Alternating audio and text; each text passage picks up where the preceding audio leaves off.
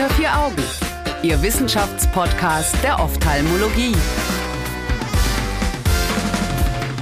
Herzlich willkommen zu Unter vier Augen, dem Ophthalmo-Podcast. Mein Name ist Lukas Kreikam und ich bin Assistenzarzt der Augenheilkunde.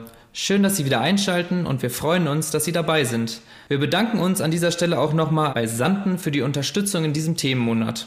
Und heute wieder mal zu Gast Frau Prof. Dr. Klemm. Vielen Dank, dass Sie wieder dabei sind. In der heutigen Folge geht es um die Gutenberg Gesundheitsstudie, die der interessanten Frage nachgegangen ist, die wir in unserem klinischen Alltag oft von den Patienten zu hören bekommen. Hängt denn der Intraokulardruck eigentlich mit dem Blutdruck zusammen? Frau Professor Klemm, vielleicht als erstes die Frage, was genau ist denn eigentlich die Gutenberg Gesundheitsstudie? Ja, guten Abend, Herr Kreilkamp. Ich freue mich, dass wir hier wieder zusammen im Ring sind. Ja, also das finde ich auch sehr wichtig, dass man über diese Studie zu Beginn erstmal spricht, weil das doch eine sehr bemerkenswerte Studie ist. Die Gutenberg Gesundheitsstudie, abgekürzt GHS, ist eine groß angelegte prospektive und repräsentative Bevölkerungsstudie, die seit April 2007 auf Initiative des Zentrums für Kardiologie der Uni Medizin Mainz durchgeführt wird. Und sie ist eine der größten lokalen Gesundheitsstudien der Welt. An der GHS nahmen insgesamt etwa 15.000 Probanden aus der Stadt Mainz und dem Landkreis Mainz-Bingen teil. Für die Auswertung jetzt für diese Studie, über die wir jetzt sprechen möchten, wurden die ersten 5000 Teilnehmer, die von 2007 bis 2008 an der Studie teilnahmen, herangezogen. Augen, die vor OPs oder eine medizinische Behandlung aufwiesen, wurden nicht eingeschlossen. Okay, und was hat die Gutenberg Gesundheitsstudie in dieser Arbeit speziell untersucht? Ja, also man fragt sich ja schon lange, hängt der Augeninnendruck mit dem Blutdruck zusammen? Die Frage kommt immer wieder. Und es ist deshalb so wichtig, weil der intraokulare Druck ja den wichtigsten, weil einzig behandelbaren Risikofaktor zur Entstehung und Progression des Glaukoms darstellt. Mhm. Und dieser Zusammenhang zwischen dem Augeninnendruck und dem Blutdruck, der wird nicht nur vermutet, sondern der konnte in diversen Studien auch gezeigt werden. Und da gibt es zum mhm. Beispiel mhm. eine Studie von Costa et al., der hat 2009 eine Meta-Analyse durchgeführt und fand eine positive Assoziation zwischen Augeninnendruck und Blutdruck. Und er mhm. fand heraus, dass bei einem systolischen Blutdruckanstieg von 10 Millimeter ein Augeninnendruckanstieg von 0,2 bis 0,44 Millimeter Hg berechnet werden konnte. Mhm. Und genauso oder so ähnlich bei einem diastolischen Blutdruckanstieg von 10 Millimeter ein Augeninnendruckanstieg um 0,24 bis 0,85 Millimeter. Und diese Ergebnisse wurden in verschiedenen Studien belegt, was aber jetzt mhm. hier das Besondere dieser genau. Studie ist. Das wäre nämlich meine nächste Frage gewesen, warum überhaupt ja, diese Studie man, man, muss das ja nicht einfach genau gemacht worden ist. Aber ja. hier ist eben das Tolle, dass erstmalig der Zusammenhang zwischen Blutdruck und Augeninnendruck in einer populationsbasierten, prospektiven, monozentrischen Kohortenstudie in Deutschland mhm. durchgeführt wurde und auch noch lagerabhängig verschiedene Untersuchungsergebnisse ah. erhoben wurden. Okay, und konnte denn auch hier eine Korrelation dann festgestellt werden? Erstmal ganz allgemein. Ja, es wurden Korrelationen festgestellt, allerdings sehr geringe, muss man sagen. Also vielleicht zunächst zur Methode. Der, mhm. Es wurde der Augeninnendruck gemessen. Das erfolgte durch die Non-Kontakt-EOD-Messung mit dem NIDEC-NT. Und da wurde jeweils der Mittelwert aus drei Messungen innerhalb eines 3 mm Hg-Messintervalls ermittelt. Mhm. Der systolische und der diastolische Blutdruck wurde nach standardisiertem Protokoll mittels Omron HEM 705 CP2 gemessen, und zwar im Sitzen. Da wurde der Mittelwert aus zwei Messungen nach acht und nach 13 Minuten im Sitzen gemessen. Dann im Liegen, Mittelwert aus zwei Messungen nach acht und nach 13 Minuten im Liegen und nach dem Aufstehen nach einer Minute im Stand. So, dies ist schon mal äh, die Besonderheit der Studie im Vergleich zu anderen mhm. Studien. Die deskriptive Statistik umfasst Mittelwerte und Standardabweichungen der Druck- und Blutdruckwerte der Kohorte insgesamt sowie für Männer und Frauen getrennt. Mhm. Ja, für die lineare Regressionsanalyse wurden der IOD-Mittelwert von beiden Augen und der Mittelwert der systolischen und diastolischen Blutdruckmessung im Sitzen, Liegen und nach dem Aufstehen herangezogen. Und gab es da denn dann Unterschiede zwischen den einzelnen Körperpositionen und war das auch das, was Sie erwartet haben? Ja, was man vielleicht auch noch mal sagen sollte, der mittlere Augeninnendruck bei der Augen betrug 14. Das ist ja auch immer wichtig. Wir haben hier mhm. äh, ja keine Glaukompatienten dabei, die hatten wir ja ausgeschlossen, waren ja gesunde, nicht behandelte. Es wurde eine, wenn auch geringe, positive Assoziation zwischen Augeninnendruck und systemischen bzw. diastolischen Blutdruck gefunden. Und das bestätigt eben auch die Befunde von den verschiedenen anderen epidemiologischen Studien. Erstmalig konnte aber eine positive Korrelation auch zwischen dem Augeninnendruck und dem Blutdruck in verschiedenen Körperpositionen nachgewiesen werden. So, mhm. und da mhm. war es eben so, dass sich bei dem systolischen Blutdruck bei beiden Geschlechtern die stärkste Korrelation nach dem Aufstehen und für mhm. den diastolischen Druck bei Männern im Liegen und für Frauen vergleichbar in allen untersuchten Körperpositionen fand. Wenn man sich jetzt aber die Korrelation anguckt, dann liegen die immer so ungefähr bei 0,15, 0,13 und so weiter. Und das ist hm. eben eine sehr ähm, geringe, geringe Korrelation, Korrelation. Ja, ja, die eben zustande kommt auch durch die hohe Anzahl der Probanden natürlich. Ne? Hm. In der Studie kann man dann noch mal lesen die partielle BMI-adjustierte Korrelationsanalyse. Man hat den Body Mass Index noch untersucht. Und das zeigte ja. für den systolischen Blutdruck außer in der männlichen Altersgruppe von 35 bis 44 eine zumindest schwache positive Korrelation in jeder Altersdekade. Aber auch hier war der Koeffizient maximal 0,17. Okay. Also mir wurde mal gesagt, letztendlich, wenn man irgendwelche statistischen Signifikanzen messen möchte, muss die Kohorte einfach groß genug sein. Genau. Ähm, dass, es, dass, es, dass es eine Korrelation gibt. Okay. Gut. Stimmt, da haben Sie natürlich recht. ähm, gut, aber letztendlich ist es natürlich dann fraglich, ob der ganze Zusammenhang eine Korrelation darstellt oder da auch wieder ist es tatsächlich eine Kausalität. Ähm, was ja. hat denn die Arbeitsgruppe für Mutmaßungen angestellt oder beziehungsweise Erklärungsansätze, die ähm, einen Zusammenhang zwischen dem Blutdruck und dem Intraokulardruck geben?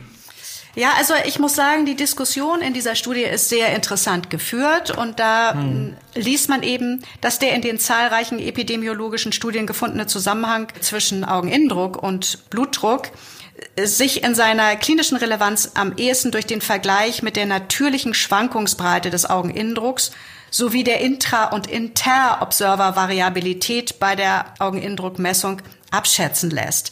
Also hm. das heißt, wenn ich jetzt hier blutdruckbedingt Schwankungen habe von 0,25 Millimeter Hg Augeninnendruck, dann muss ich das in Relation setzen zur täglichen Schwankung und die ist ja bei Gesunden schon relativ hoch und liegt zwischen drei und fünf Millimeter Hg.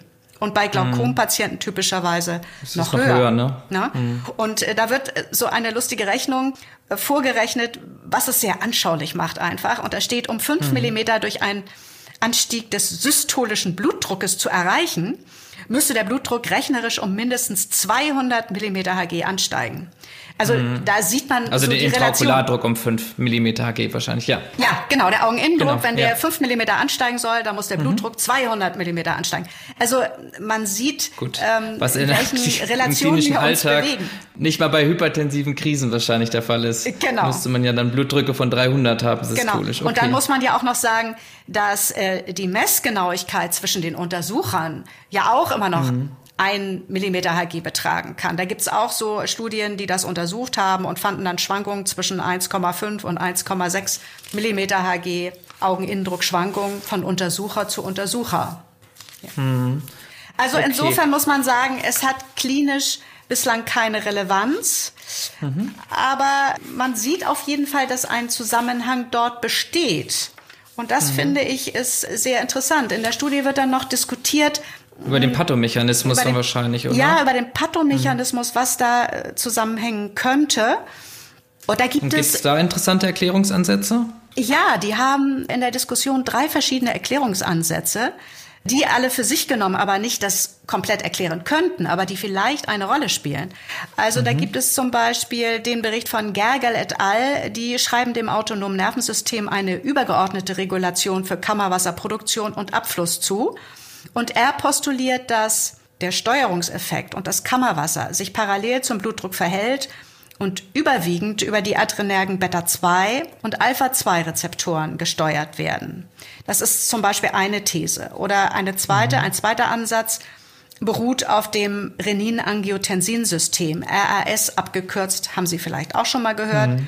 Shah et al. und Wang et al. haben nachgewiesen, dass dies zum einen äh, durch systemische Hemmung, zum Beispiel durch das Angiotensin-Converting-Enzym, mhm. ACE-Inhibitoren, dass dadurch mhm. der Augeninnendruck gesenkt werden konnte. Und Wagner und Schrammeck haben gefunden, dass zum anderen in menschlichen Augen ein gewebsspezifisches oder lokal vorkommendes RAS nachgewiesen werden konnte.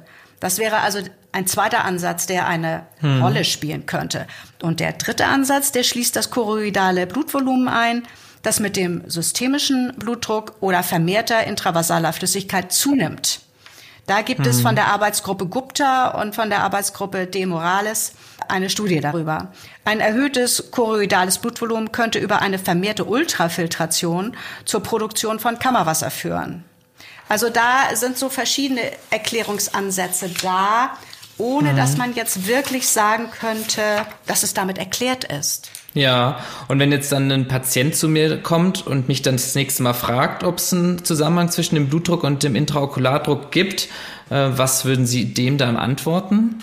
Also da sage ich eigentlich immer nach wie vor, es gibt insofern einen Zusammenhang, dass man gerne möchte, dass das Auge vom Blut durchflossen wird. Und je höher der Augeninnendruck ist, desto besser ist es, wenn der Blutdruck nicht zu niedrig ist, damit auch noch Blut mhm. ins Auge hineingelangt.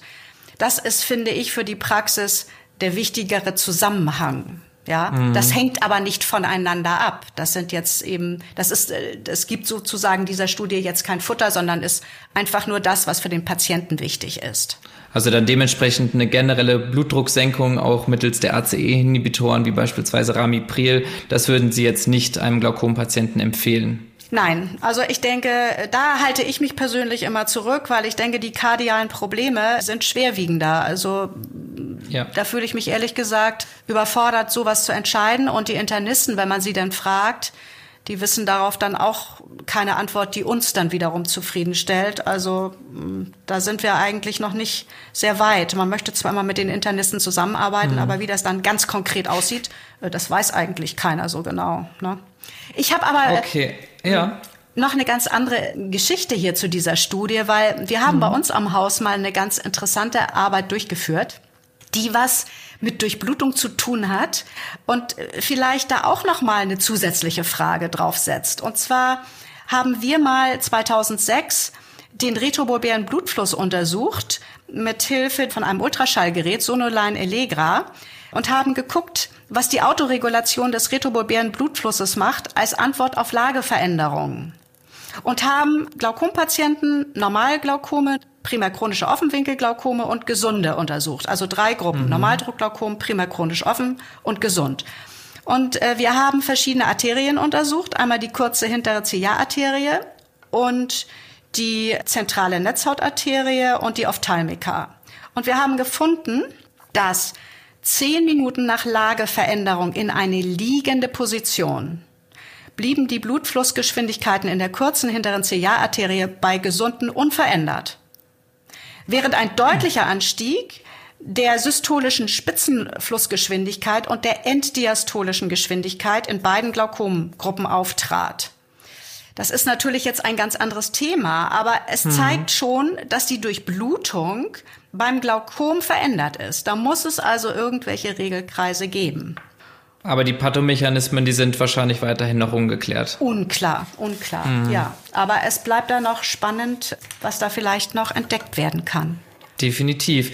Vielleicht zum Abschluss hier auch noch mal eine andere Frage. Also wir haben jetzt die klinische Relevanz des Blutdrucks im Zusammenhang mit dem Intraokulardruck diskutiert. Aber wie sieht es denn mit anderen Risikofaktoren aus, wie beispielsweise dem Rauchen? Gibt es denn da irgendwelche Studien zu? Ja, da gibt es durchaus Studien, die sogar eine Korrelation feststellen.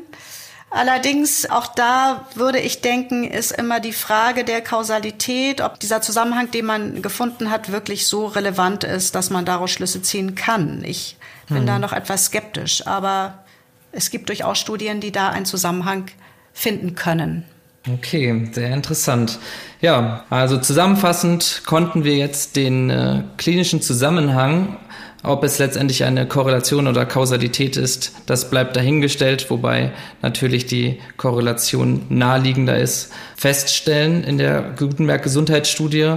Und ja, ich bedanke mich auch diesmal recht herzlich bei Ihnen, Frau Professor Klemp, für das sehr interessante Gespräch.